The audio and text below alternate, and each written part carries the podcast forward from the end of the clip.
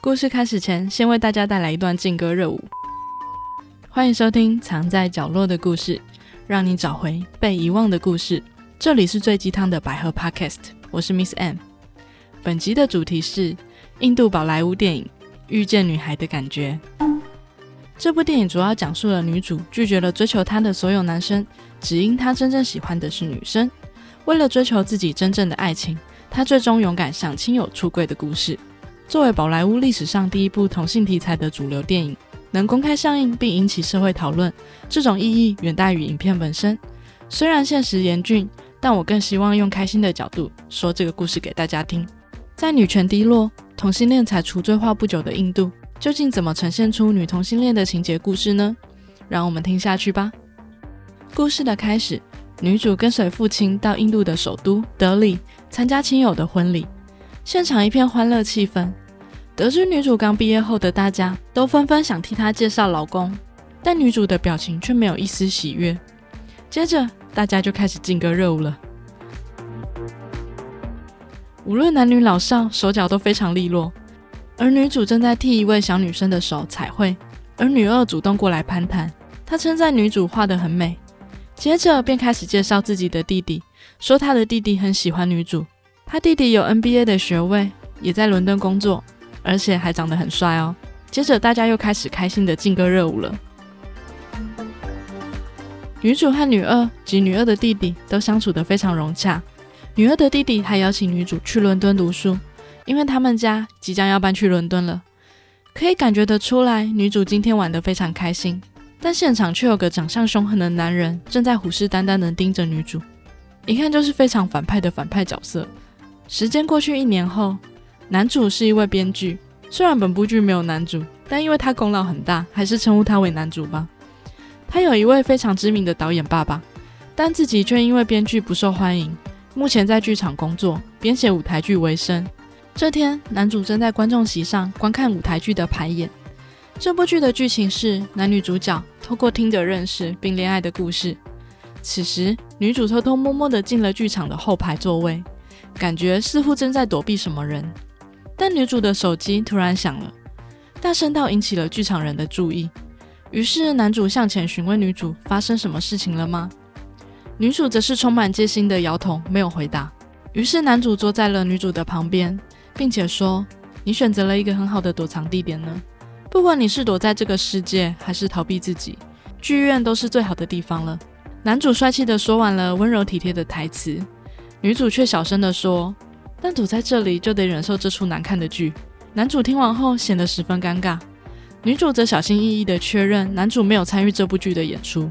男主当然不会承认呐，他说他只是观众，因此女主就放心地陈述了自己的意见了。女主说：“写这出剧的人一定没谈过恋爱，是真爱的那种。虽然剧情有趣，但爱情却十分肤浅，缺少了那种想握紧对方的手、不想放开的感觉。”那种你会希望爱情故事永远不要结束。听完后的男主被女主的话吸引，他问女主有过这种真爱的感觉吗？当女主正要开口回答时，一年前那个一脸凶狠样的男子追了过来。女主紧张地问男主有没有其他的出口，于是男主便带着女主开始逃跑，一路逃到了捷运上，终于暂时甩开了那名男子。女主对男主说：“她想到这出戏缺少了什么了。”就是复杂的纠葛啊！难道滑滑手机就能找到真爱吗？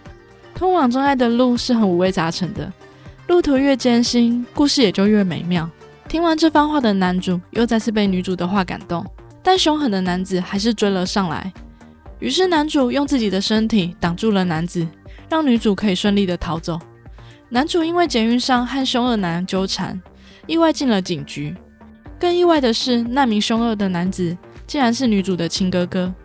女主出生在富裕的家庭，虽然是住在印度的小镇上，但爸爸却是当地成衣厂的老板，也非常疼惜女主。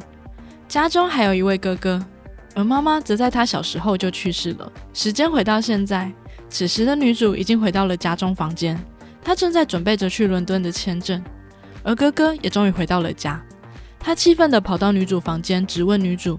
他知道女主去德里是去找他的情人。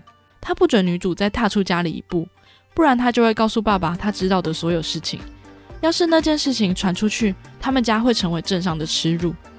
哥哥说完后，便生气的离开了，并且声称他要一劳永逸的解决这件事情。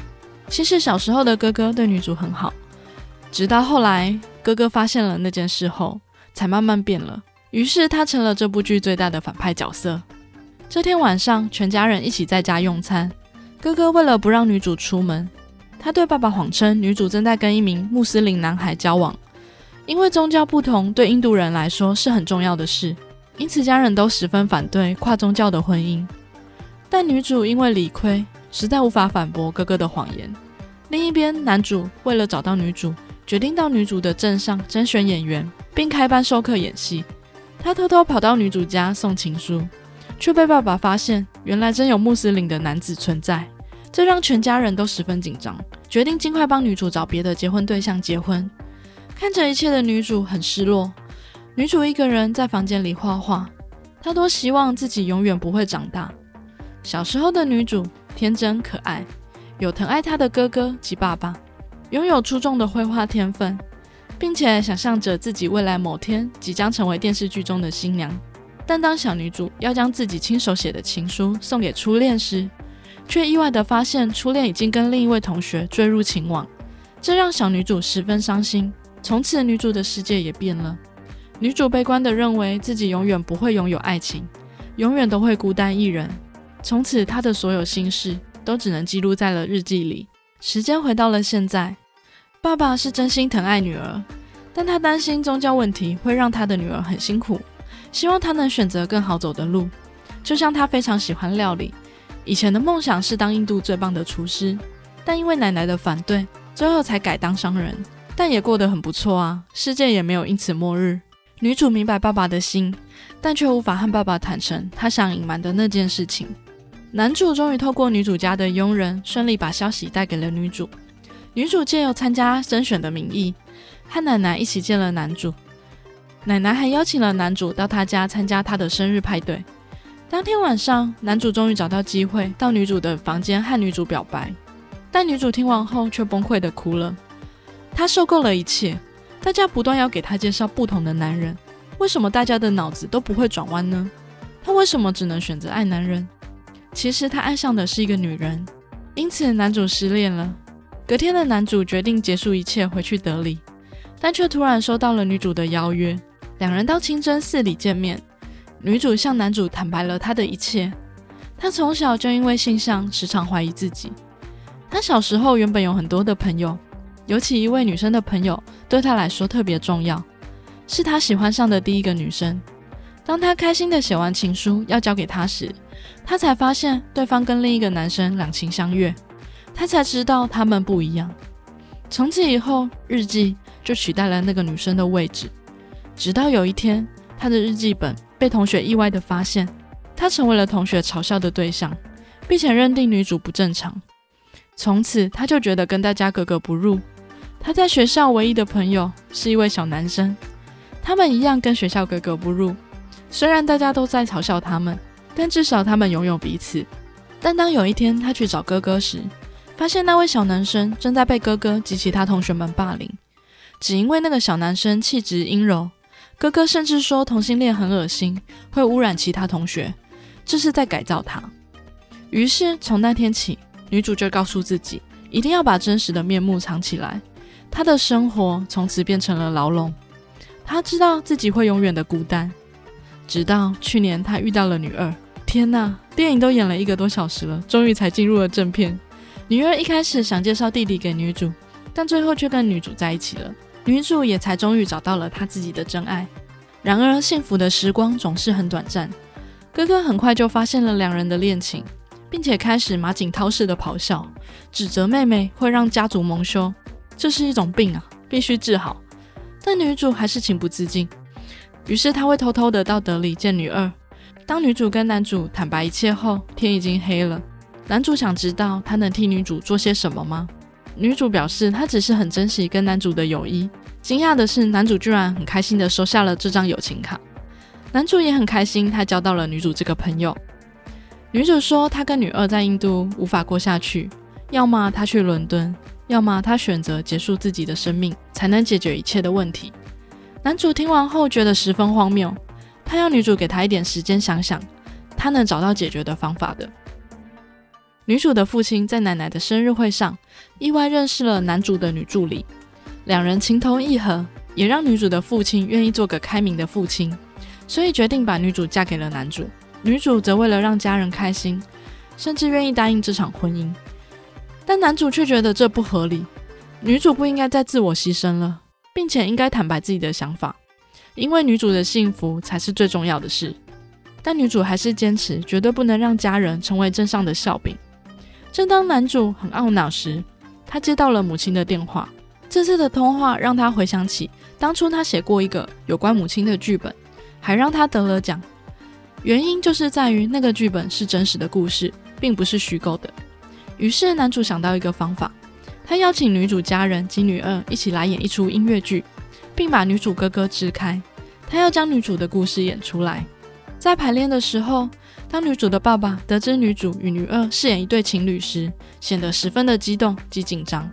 但所幸在奶奶及大家的劝说下，在喜剧形式及男主的保证下，女主的爸爸还是接受了这个设定，继续音乐剧的进行，直到女主的哥哥回来了。他激动地冲到了音乐剧的排练现场，他当众揭发了女主爱上女二的事实，又再次重复那套妹妹生病了，他尽最大的努力想让妹妹变正常，但还是失败了的那些鬼话。这些话刺激到了女主，女主一边流着泪，一边质问哥哥：“他所谓的正常是对谁来说的正常呢？”女主勇敢地牵起女二的手说：“但这才是属于我的正常啊！”直到爸爸缓过神后，缓缓地问女主。你想闹出丑闻吗？想让你父亲蒙羞吗？我以你为耻。然后便宣布取消公演，并要把所有的海报撤掉。在家人即将离开时，女主勇敢及坚定地说：“这出戏她还是会演，不管爸爸要撕掉多少海报都可以，因为这出戏不是为了她自己，而是为了所有一辈子活在日记里的孩子而演的。他们一辈子孤单寂寞，只渴望一句理解的话。”连父亲都说以他为耻的孩子，但坦白说，他父亲也让他失望了。父亲听到这时已湿了眼眶。随着家人们的愤而离场，女主还是痛哭失声了。但这是她第一次这么勇敢地做她自己。身为好爸爸的人设，这时候一定要回家回忆一下可爱女儿的童年。一边想着女儿，一边翻阅女儿的日记本，里面写满她在学校里遭受到的各种言语霸凌。多少自我怀疑及沮丧都记录在了日记里。女儿的悲惨成长经历让爸爸相当的不舍，但哥哥还是不断劝说爸爸要阻止公演，否则会害家人名誉扫地。爸爸只是不说话，躲回了房间里。公演也顺利的开演了，现场人满为患，演出也十分顺利。直到演到了女主与女二互诉情谊的地方时，现场有越来越多民众起身质疑剧情，然后愤而离场。终于，女主的父亲决定到公演现场。当他抵达现场时，正演到女主小时候如何封闭自己，不断向父亲求救的画面。再来演到众人如何惩罚女主，要动用私刑，甚至要杀了女主时，女主的爸爸动了真感情，他忍不住向前暴打那个要伤害女儿的人。他哭着问男主：“如果让他跟男生结婚，他愿意吗？”在得到男主否定的答案后，继续说：“因为这是天性。”不会因为鞭打跟囚禁就能改变爱的方式，这不是需要治疗的病，而是爱，如此而已啊！最后，爸爸抱住了女主及女二，爸爸的最后一席话让全场观众为之动容，并在大家的掌声中结束了公演。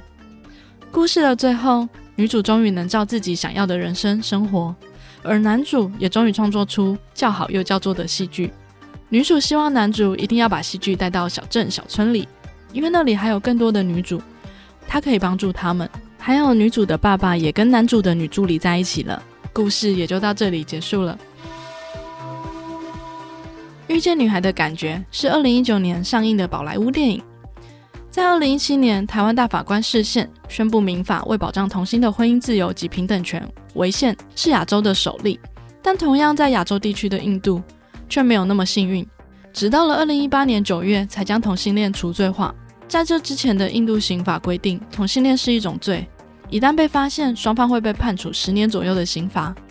我们都时常耳闻印度女性地位的低落，但随着同性恋除罪化，首次出现了宝莱坞电影拍摄女同性恋的剧情，确实具有很大的象征意义。因此，虽然印度有很多值得醒思的议题，但这集我更希望用开心的角度为大家说这个故事，希望带给大家更正向的力量。接下来我会分享几点我印象深刻的内容。首先，凶狠的哥哥在剧中是大反派，但他各种激动的咆哮及夸张反应，都让我有种在看马景涛或三立八点档的错觉，让我开始怀疑印度男人是不是真的人人马景涛呢？哥哥剧中也贡献了各种歧视同性恋的可怕言论。如果这些思想在印度都是真实存在的，真的会让人感到心寒及绝望。如同片尾女主对男主说的话，希望他可以将这出剧带到更多的地方，帮助更多像他一样的女生。再来，如果你是想找糖的朋友，这部剧可能要 pass 了。可能因为印度还是相对的保守，这部剧更偏向是科普性向的正常。本片的女女画面少得可怜，看了一个多小时都还没发现有任何女同性恋的剧情。我真的反复确认了好多遍，我是不是看错了片？因为 Netflix 上只有印度的拼音片名，我可是很认真的一个字一个字确认拼音没有拼错才看下去的，就知道本部剧在女同性恋剧情上藏的有多深了，也算是本剧的预留伏笔，故意让观众到了最后才知道女主爱的是女人，所以也不用期待有太多的女女画面了。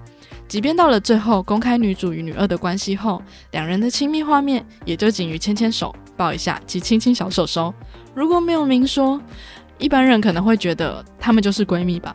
两个女主拥抱都可以被哥哥看出来是同性恋，大概是印度真的相对保守。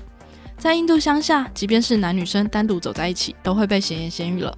如果大家对于印度社会有兴趣，这边推荐另一部 Netflix 的纪录片，叫《天命之女》给大家，这边就不多说了。如果大家对于其他类型戏剧有兴趣，我也会考虑另外开节目分享或在 IG 分享给大家哦。除了两位女主外，剧中最喜欢的角色肯定是女主的爸爸了，演技比哥哥自然许多，而且喜欢做菜的人设也十分可爱。正因为自己也曾经被迫放弃自己喜欢的兴趣，以及感同身受女儿受到的痛苦，所以最后才能选择勇敢的接受及保护女儿。这样的爸爸谁不喜欢呢？这边补充一下，剧中的女主跟爸爸。在现实生活中也是亲生父女哦。在相对保守的印度，爸爸愿意跟女儿一起出演这部同性恋的剧情，真的应该大力的鼓掌一下。最后不得不提一下，两位女主的颜值还是很在线的，也忍不住让我想起另一部电影《童心难改》，在我心中真的是很经典的女同电影啊。虽然是中东加印度的结合，但颜值真的很能打，真心觉得中东女生的颜值很高。要是中东国家女性地位能更高，同性恋能更获得尊重。能够看到更多中东女性拍摄的同性恋剧情，那我应该会疯了吧？虽然世界上许多国家已经开放了同性婚姻，也获得了许多保障，但不可否认的是，世界上仍有许多国家及地区的女性及同性恋是备受歧视的，甚至被列为犯罪行为。最近看了很多地方的新闻及电影，有感于其他地方的女性正在受苦，真心感谢那些持续为女权努力的人们。这部电影更是意义大于电影本身。之后我也会持续为大家带来更多更好的作品，贡献我自己的小小一份心力。好啦，今天的节目就到这边。如果喜欢我的节目，欢迎留下五星评论或分享给你有兴趣的朋友。我也会不定期分享百合相关的资讯及节目预告在我的 IG。想追踪相关资讯的朋友，也可以发到我的 IG 哦。祝福收听我节目的朋友都能获得幸福。那我们下次见喽，拜拜。